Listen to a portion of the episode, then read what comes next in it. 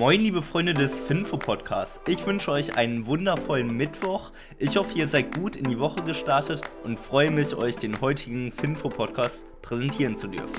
Mein Name ist Noah und ich habe euch heute folgende Themen vorbereitet: Neue Produktionsstätte für Apple, Katar steigt in das wertvollste Startup Deutschlands ein, Risikokapitalgeschäft in Europa und eine neue Strategie für Volkswagen. Doch bevor wir zu den einzelnen Themen kommen, erstmal zu den allgemeinen Märkten.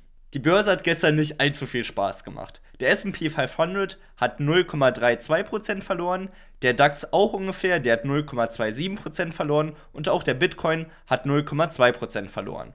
Für die kurzfristigen Investoren unter uns mag das vielleicht ganz blöd sein, aber für uns als langfristigen Investoren birgt das auch eine enorme Chance. Ich persönlich hoffe sogar, dass es weiter so nach unten geht oder stagniert, einfach und allein dadurch, dass man aktuell relativ wenig Vermögen hat, wenn man das mal betrachtet und genau hier super gute Einstiegschancen hat. Genug aber dazu und rein ins erste Thema. Neue Produktionsstätte für Apple. Ja, nächsten Monat ist es soweit und das iPhone 14 wird vorgestellt. Neu wird hier insbesondere die Kameraleistung und der Akku und auch die allgemeine Performance des Handys sein. Es wird aber ungefähr ähnlich aussehen wie auch die letzten Modelle vorher. Wie üblich wird das iPhone dann im September vorgestellt und so ein paar Wochen später, meistens vier um den Dreh, wird dann das iPhone auch auf dem Markt verfügbar sein. In der Vergangenheit wurde das hauptsächlich durch Foxconn Technology in China hergestellt. Jetzt ist es aber so, dass Apple sich diversifizieren möchte. China stellt aktuell ein sehr großes Risiko dar, weil ja hier die Zero-Covid-Strategie gilt und die Gefahr einfach besteht, dass alle in Lockdown müssen und dann auch die iPhone-Produktion stillsteht. Und genau das kann und will Apple sich einfach nicht leisten und deswegen diversifizieren sie ihre Produktionsstätten auch nach Indien. Die erste Veröffentlichung der indischen Produkte soll dann ungefähr zwei Monate nach denen aus China stattfinden und ich bin gespannt, ob hier die Qualität mithalten kann. Ich persönlich gehe natürlich davon aus, Foxconn Technology überwacht das Ganze auch und guckt, dass hier auch nach wie vor die üblichen Sicherheitsstandards und auch die Vertraulichkeitsstandards bestehen bleiben. Die Produktion wird wahrscheinlich im südindischen Staat Chennai stattfinden und ich bin wie gesagt gespannt, wie hier das Ganze aussehen wird. Springen wir jetzt aber zum nächsten Thema, und zwar zu Celonis. Und Celonis ist das wertvollste Startup in Deutschland und hier wird der Staatsfonds aus Katar einsteigen.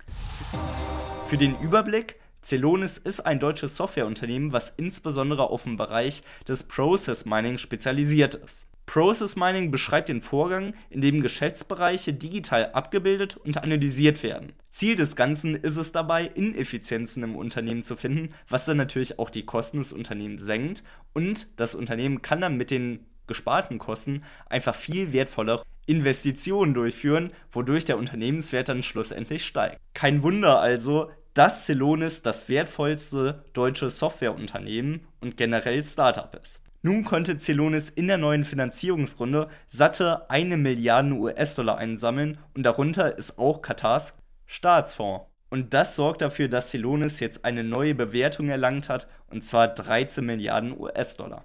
Die Kunden von Celonis sind unter anderem Siemens, Telekom, Bosch, BMW oder auch die Deutsche Bank. Nach dem Geschäftsführer wächst auch das ganze Geschäft von Celonis im dreistelligen Prozentbereich pro Jahr.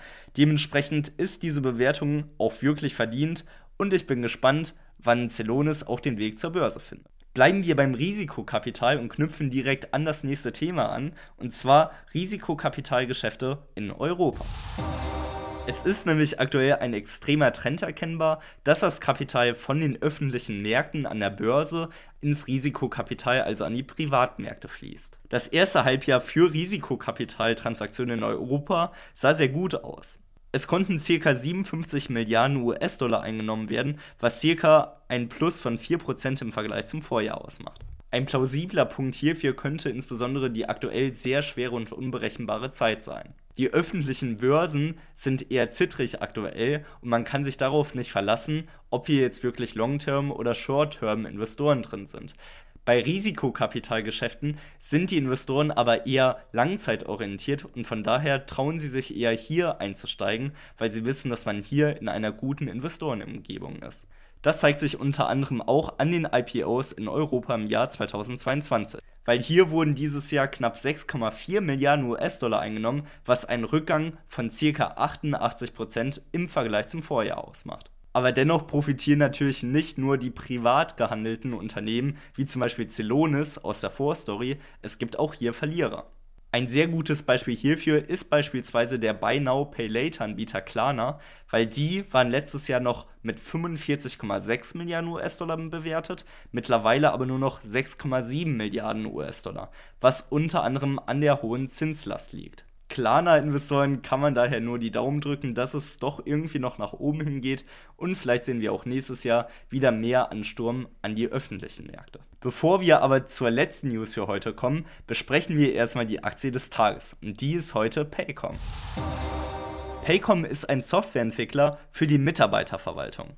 Das Unternehmen aus Oklahoma beschäftigt aktuell rund 3500 Mitarbeiter und es hat sich zur Mission gemacht, die Technologie von morgen bereits heute anbieten zu können. Damit wird sehr schnell klar, Paycom möchte immer einen Schritt voraus sein. Die Geschichte von Paycom reicht gerade einmal 14 Jahre zurück. 1998 gründete Chart Richardson Paycom mit dem Ziel, die Abrechnung von Gehältern über das Internet abzuwickeln. Und genau das beschreibt eigentlich das Geschäftsmodell von Paycom sehr gut weil Paycom bietet eine Software für die Personalabteilungen an. Die Kunden von Paycom mieten sich für eine Abogebühr pro Mitarbeiter die Software von Paycom und haben so Zugriff auf die verschiedenen Funktionen. Das alles funktioniert komplett über die Cloud oder Apps fürs Tablet und Smartphone. Die Software wurde komplett selbst programmiert und besteht nicht aus verschiedenen kleinen Softwareteilen wie bei der Konkurrenz meistens, sondern sie ist sehr leicht in einem Unternehmen installiert und intuitiv nutzbar. Und das Ganze läuft so gut, dass Paycom beim Alle Aktien Qualitätsscore sogar 10 von 10 Punkten erreicht. Sollte euch also das Geschäftsmodell zugesagt haben, dann schaut doch auch gerne einmal auf alleaktien.de nach, um hier eine ausführliche Analyse zum Unternehmen zu finden, oder schaut einmal auf eulerpool.com nach, weil hier könnt ihr die Kennzahlen von Paycom exzellent nachverfolgen und könnt sehen, ob Paycom unterbewertet oder überbewertet ist. Kommen wir jetzt aber zur letzten News hier heute. Und zwar eine neue Strategie für Volkswagen. Der Ex-CEO von Volkswagen, Herbert Dies, der war ja sehr gegen die synthetischen Kraftstoffe. Der neue CEO und Nachfolger Oliver Blume, der sieht das Ganze ein bisschen anders, weil er steht dem Ganzen sehr positiv gegenüber und hat damit eine sehr konträre Meinung zu Herrn Dies. Das Hauptargument gegen synthetische Kraftstoffe von Herbert Dies war ja, dass diese ineffizient sind, CO2 ausstoßen und einfach einen sehr hohen Stromverbrauch haben, allein bei der Herstellung hiervon. Und da könnte man auch gleich einfach den Strom nutzen, um das Kraftfahrzeug zu bewegen. Und dennoch, trotz dieser sehr plausiblen Argumente von Herbert Dies, spricht sich Oliver Blume für die E-Fuels aus. Das sind synthetische Kraftstoffe für Benzin- und Dieselmotoren und wie gesagt, die stoßen dennoch CO2 aus und haben einen sehr hohen Stromverbrauch bei der Produktion hiervon. Dennoch muss man den E-Fuel zugutehalten, dass diese weniger umweltschädlich sind als die herkömmlichen Treibstoffe, aber dennoch nicht ganz umweltfreundlich. Ich persönlich kann diesen Schritt von Oliver Blumen nicht verstehen, weil ich denke, dass Herbert dies hier sehr gute Argumente vorgebracht hat und auch Elon Musk, der sagt ja nicht auch ohne Grund, nutzt einfach direkt den Strom und setzt nicht auf E-Fuels. Das einzige Argument, warum Kraftschiffe oder ähnliches nicht Batterien nutzen, ist einfach, dass diese Batterien viel zu schwer wären, um dann transportiert zu werden. Und hier sind dann E-Fuels gegebenenfalls sinnvoll, bei Automobilen allerdings nicht, weil die Batterie dann hier nicht allzu schwer ist und sich damit der Strom direkt mehr lohnt. Die Aktionäre von Volkswagen sehen das aber scheinbar anders, weil die Aktie ist 1,87% nach oben geschossen und ist somit deutlich besser als der DAX performt. Jetzt interessiert mich natürlich, wie ihr das Ganze seht. Daher schreibt auch gerne eine Bewertung auf Spotify, iTunes oder wo auch immer ihr diesen Podcast hört.